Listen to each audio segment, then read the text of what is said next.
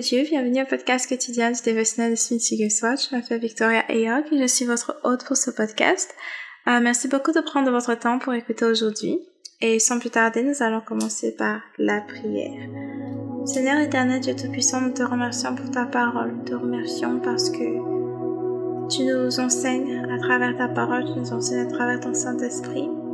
Alors Seigneur, à cet instant, nous nous soumettons à ton Esprit Saint qui nous enseigne. Jésus-Christ, ton Fils, nous te prions. Amen.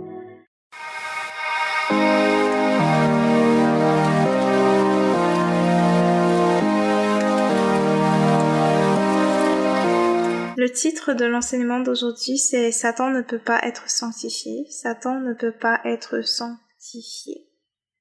Euh, nous allons lire en Jean chapitre 3 du verset 1 au verset 17. Notre verset clé du jour, ce sera le verset 8, et nous lisons à partir de la version 8 secondes. Jean chapitre 3 du verset 1 jusqu'au verset 17. Voyez quel amour le Père nous a témoigné pour que nous soyons appelés enfants de Dieu, et nous le sommes. Si le monde ne nous connaît pas, c'est qu'il ne l'a pas connu. Bien-aimés, nous sommes maintenant enfants de Dieu.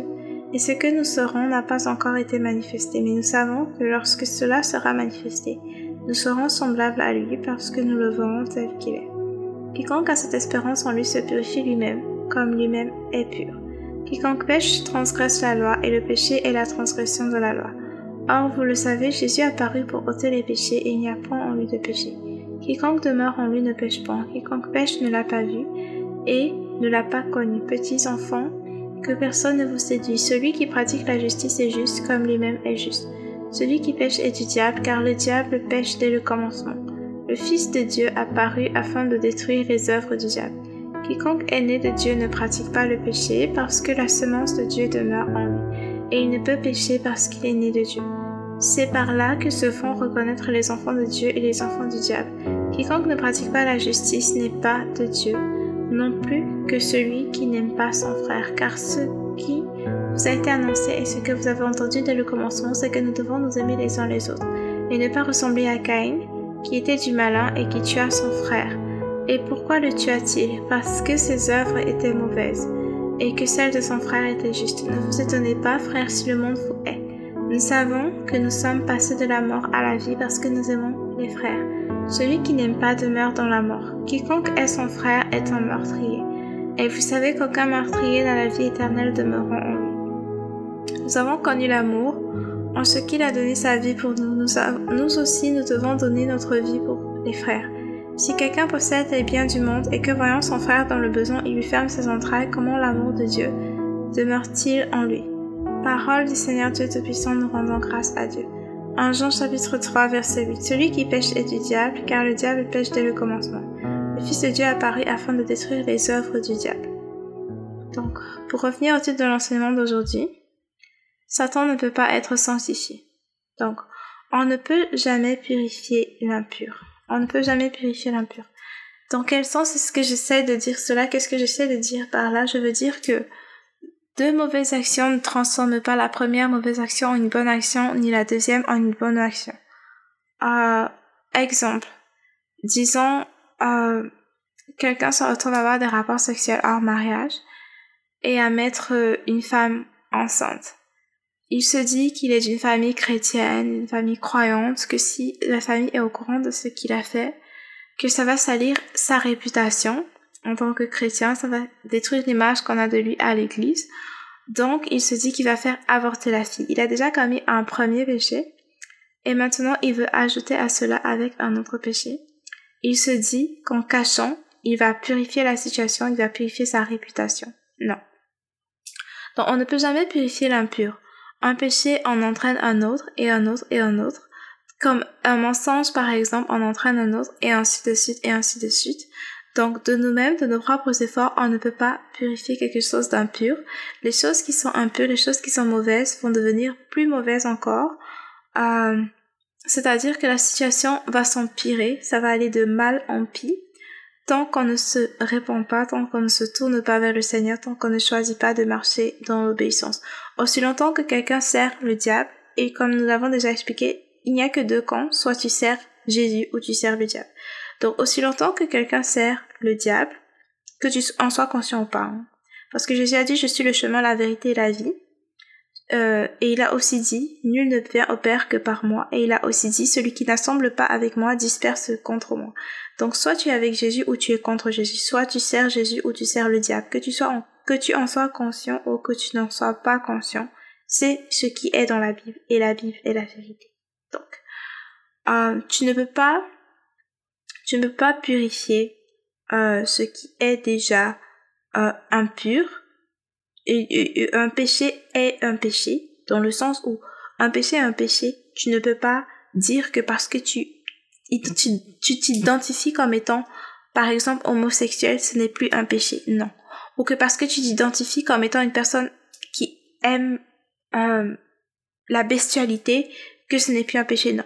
Ce n'est pas parce que tu aimes faire quelque chose que ce n'est pas un péché on regarde en fonction de ce que dit la parole de Dieu. Si la parole de Dieu dit que c'est un péché, c'est que c'est un péché. Tu ne peux pas sanctifier le péché. Tu ne peux pas dire que parce que c'est toi, que quand les autres le font c'est mal, mais parce que c'est toi, c'est devenu quelque chose de juste et de bien. Non. Donc, que faut-il donc faire quand tu réalises qu'il y a un péché dans ta vie? Parce que toute, impureté, tout mal doit être détruit, doit être chassé ce n'est pas une question de conseil, parce que certaines personnes se disent par exemple que, prenons par exemple l'homosexualité qui est un péché, ils se disent que non, euh, il faut conseiller la personne, en conseillant la personne, on va chasser cela. Comme Dr Lester Sonra le disait, il y a certaines choses euh, que, avec les démons, en fait, on ne conseille pas quelqu'un qui est possédé. le moment n'est pas au conseil mais il faut chasser les démons. Jésus ne conseillait pas les personnes qui étaient possédées par des démons. Il ne faisait pas des séances de psychologie pour essayer de creuser dans leur passé pour savoir depuis quand ça a commencé et pourquoi, ou pour essayer de changer leur comportement ou les hypnotiser ou quoi que ce soit de ce style. Il ordonnait tout simplement aux mauvais esprits de partir. Il leur ordonnait de sortir de cette personne et ses mauvais esprits obéissaient. Et c'est la même chose que nous devons faire. On n'est pas censé jouer avec, on n'est pas censé essayer l'hypnose, on n'est pas censé essayer de manipuler cela, on n'est pas censé se dire que c'est la psychologie ou la philosophie qui vont régler le problème.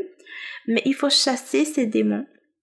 Parce que au début, ce sont des bébés démons. C'est une façon de parler, euh, comme mon pasteur apôtre Curry le dit. On les voit comme étant des bébés démon, on voit, on appelle, certains appellent ça un péché mignon, ils voient ça comme un petit vice.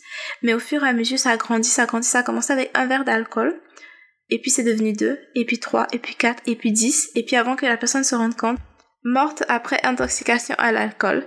Euh, euh, et, et, puis on ne sait pas, on, on ne sait pas ce qu'on va dire après à la famille. Euh, mais ses amis étaient là et l'encourageaient à boire.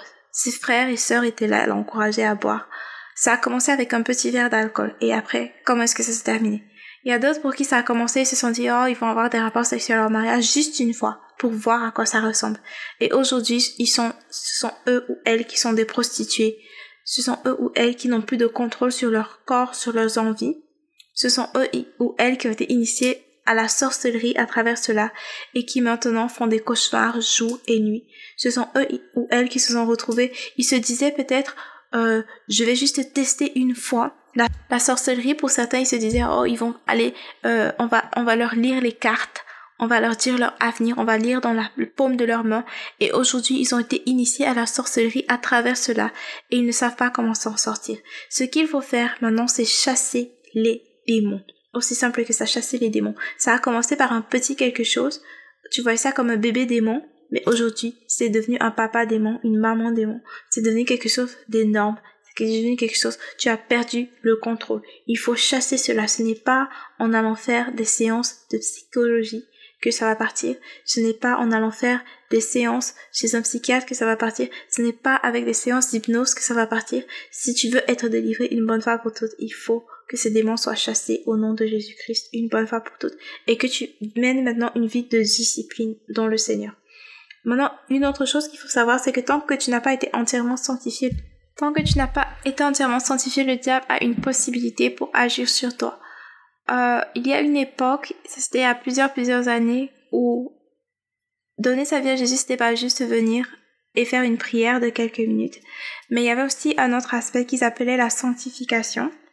Tu venais devant l'autel, euh, tu priais si tu savais qu'il y avait par exemple un péché qui te dérangeait, un vice que tu avais encore, quelque chose que tu savais qui avait ton cœur, parce que la Bible dit que ce n'est pas Dieu qui fait que nous soyons tentés, mais c'est plutôt nos mauvais désirs qui sont dans nos cœurs. Donc si tu te rendais compte que tu avais encore un mauvais désir, par exemple, disons une attirance pour le même sexe que toi, ou peut-être euh, tu te rends compte que tu as une attirance particulière pour la sorcellerie, pour le mensonge, pour l'immoralité sexuelle et autres, tu te mettais à genoux ou tu restais debout, par exemple, tu priais, tu priais jusqu'à décider de mourir à cette chose, tuer cette chose qui est à l'intérieur de toi pour qu'une fois pour toutes tu sois libre et que tu n'aies plus aucun désir vis-à-vis de cela. C'est un peu comme les végétariens et les végétariens vrais, ceux qui ne mangent pas du tout de viande, même si tu places de la viande devant eux, pour un végétarien vrai qui considère que vraiment il est indifférent à la viande, ça ne va absolument rien lui faire. Mais c'est pour quelqu'un qui a encore ce désir dans son cœur de viande, quand tu vas placer la viande devant lui, il sera tenté, et s'il mange, il va finir par se sentir peut-être coupable, mais il aura quand même mangé parce qu'il y avait encore la tentation, la possibilité en lui de le tenter parce qu'il avait encore ce désir. C'est le même principe. Or, quand tu as fait ce processus de sanctification, quand tu as tué cette chose qui est en toi, quand tu t'es débarrassé de la chose une bonne fois pour toutes et que ce désir n'est plus du tout en toi, même si on t'offre cela sur un plateau d'argent, ça ne te fait absolument rien parce que tu n'es pas intéressé et tu ne vas pas prendre cela. La sanctification, c'est quelque chose de très important. Il faut se débarrasser de cette chose une bonne fois pour toutes pour que le diable ne puisse plus utiliser cela pour te tenter parce que le diable, il t'observe, il te teste, il, il, il cherche à savoir quelle est la chose par laquelle je peux attacher cette personne. Il va te tester peut-être avec l'alcool, il va te tester avec l'immoralité sexuelle, il va te tester avec euh, la pornographie, il va te tester avec le mensonge, il va te tester avec un tas de trucs et il va voir à quel truc est-ce que tu es sensible, qu'est-ce qui te plaît, qu'est-ce qui t'accroche? Et c'est ce qu'il va utiliser comme appât encore et encore et encore et encore et encore. Et avant que tu ne t'en rendes compte, tu seras possédé obsédé par cette chose et ces démons auront le contrôle sur toi avant même que tu t'en rendes compte parce que tu auras pris un appât et un autre et un autre et un autre. Donc il faut tuer ce désir, il faut mourir à cela. La parole de Dieu dit qu'il faut crucifier euh, les œuvres de la chair. Euh, la parole de Dieu nous fait comprendre que nous ne devons plus vivre selon la chair mais selon l'esprit de Dieu. Donc il faut que ces choses meurent une bonne fois pour toutes, de telle sorte que comme Jésus disait, le prince de, de ce monde vient et il n'a absolument rien en moi. Il faut qu'il n'ait plus rien du tout en toi. Que le diable n'ait aucun terrain sur lequel te tenter parce que de toutes les façons, ça ne t'intéresse pas. Donc, il faut rechercher la sanctification totale. Il faut rechercher la sainteté parce que sans la sainteté, personne ne verra Dieu et c'est ce qui est écrit dans la parole. Nous allons clôturer la citation du jour. La sainteté est une puissance, le péché représente une défaite. Le péché est une faiblesse, la sainteté est une force. La sainteté est une puissance, le péché représente une défaite. Le péché est une faiblesse, la sainteté est une force. Seigneur éternel, Dieu Tout-Puissant, merci de nous enseigner que tu veux que nous marchions dans la sanctification. Enseigne-nous la véritable signification de sanctification. Si quelqu'un est encore euh, addict à quelque chose, Seigneur, ouvre les yeux de cette personne, que cette personne voit cette chose, que cette personne prenne une décision de renoncer à cette chose. Et Seigneur, nous déclarons que par la puissance du Saint-Esprit, tu vas accompagner cette personne avec cette décision-là et que cette personne est délivrée au nom de Jésus-Christ. Amen. Alors merci beaucoup d'avoir écouté du début jusqu'à la fin. Si vous avez été édifié par cet enseignement, n'oubliez pas de partager pour pouvoir édifier d'autres personnes et aussi de vous abonner pour recevoir des notifications à chaque fois qu'il y aura un tout nouvel épisode. C'est un nouvel épisode par jour, d'un rendez-vous disponible demain par la grâce de Dieu pour écouter l'épisode de demain. Et aussi, euh, si vous avez des témoignages, des sujets de prière ou des questions en vous pouvez me contacter sur Facebook ou sur Instagram. Euh, mon nom c'est Victoria Eyog ou Docteur Victoria Eyog. Vous pouvez me contacter pour me faire part de vos questions, vos sujets de prière et vos témoignages. Merci beaucoup d'avoir écouté du début jusqu'à la fin. Que Dieu vous bénisse. Au revoir. Et rendez-vous demain par la grâce de Dieu. Bye bye.